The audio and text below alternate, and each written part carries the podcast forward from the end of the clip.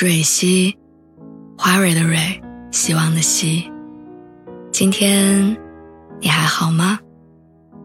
你可以在微信公众号和微博中搜索“蕊希”，每天晚上我都会用一段声音陪你入睡。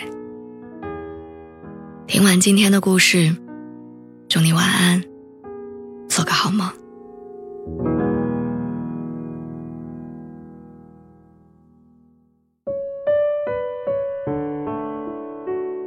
周末没事儿的时候，我特别喜欢一个人坐公交，花五块钱绕着北京转一大圈儿。每次我都会选择最后一排靠窗的位置，一路上我不和任何人说话，安静的看着上下车的人。我坐的是四五一路公交车，会经过繁忙的商业广场，会经过几个村庄，经过一所大学，还有一家大型医院。坐完这趟车，我有一种看完人生百态的错觉。和我在同一站上车的是一个家政阿姨，她身上背着一个很大的深紫色家政工具包，手里拿着两种不同的折叠拖把，应该是准备去某个地方做房屋打扫的。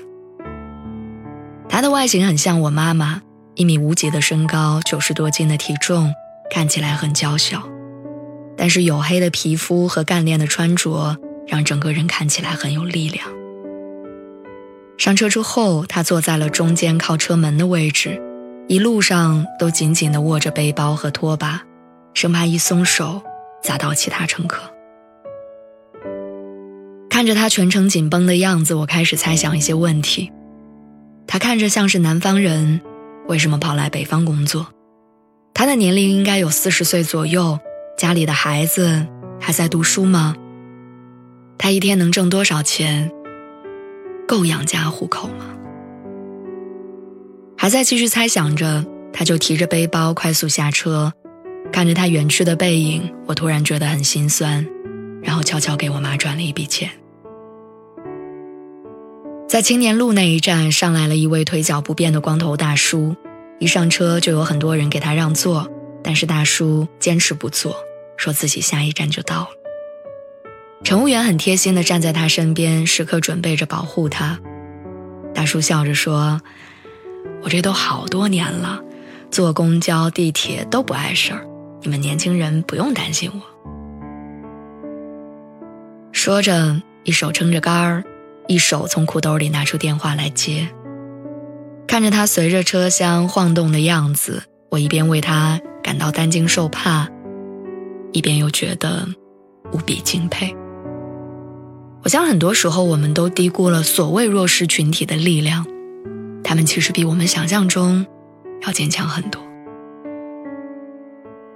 那天我看到最温暖的一幕是一个男人，一只手牵着孩子，一只手拿着蛋糕。小男孩一路上特别兴奋，反复跟他爸爸确认：“妈妈真的会喜欢这个蛋糕吗？”男人很温柔地回答说：“你选的，妈妈肯定喜欢。”坐在公交车上，小孩一直不放心蛋糕的安全，于是用一种很别扭的姿势伸出双手护着蛋糕盒，生怕因为车辆颠簸把蛋糕摔坏。我看到他小心的样子，觉得很温暖，很治愈。隔着三排座的距离，我在心里悄悄对他妈妈说了一句：“生日快乐。”人类的悲喜并不相通，有人在享受生活的幸福美满，有人在遭受生活的残酷打击。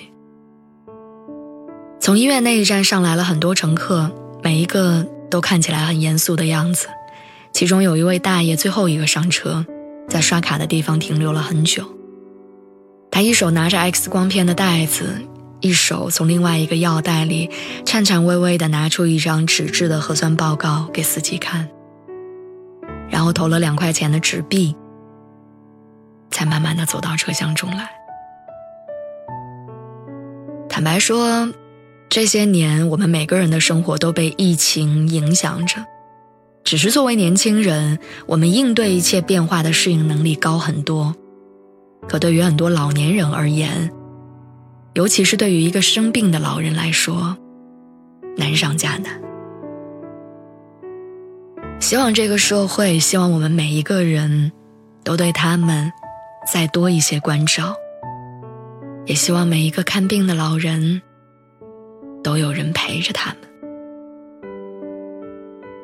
转了一大圈儿准备回家的时候，已经是晚上十点多了。车上只剩下我和另外一个女生，她坐在我斜前方的位置上，旁边放着一个黑色的行李箱。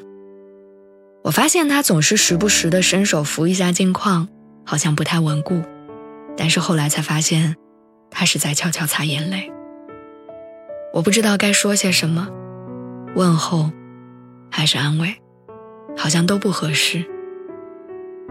或许留给他一个不被打扰的哭的环境。会更好。下车之前，我递给他一包纸巾，他惊讶地说了一句：“谢谢。”然后低下头继续擦眼泪。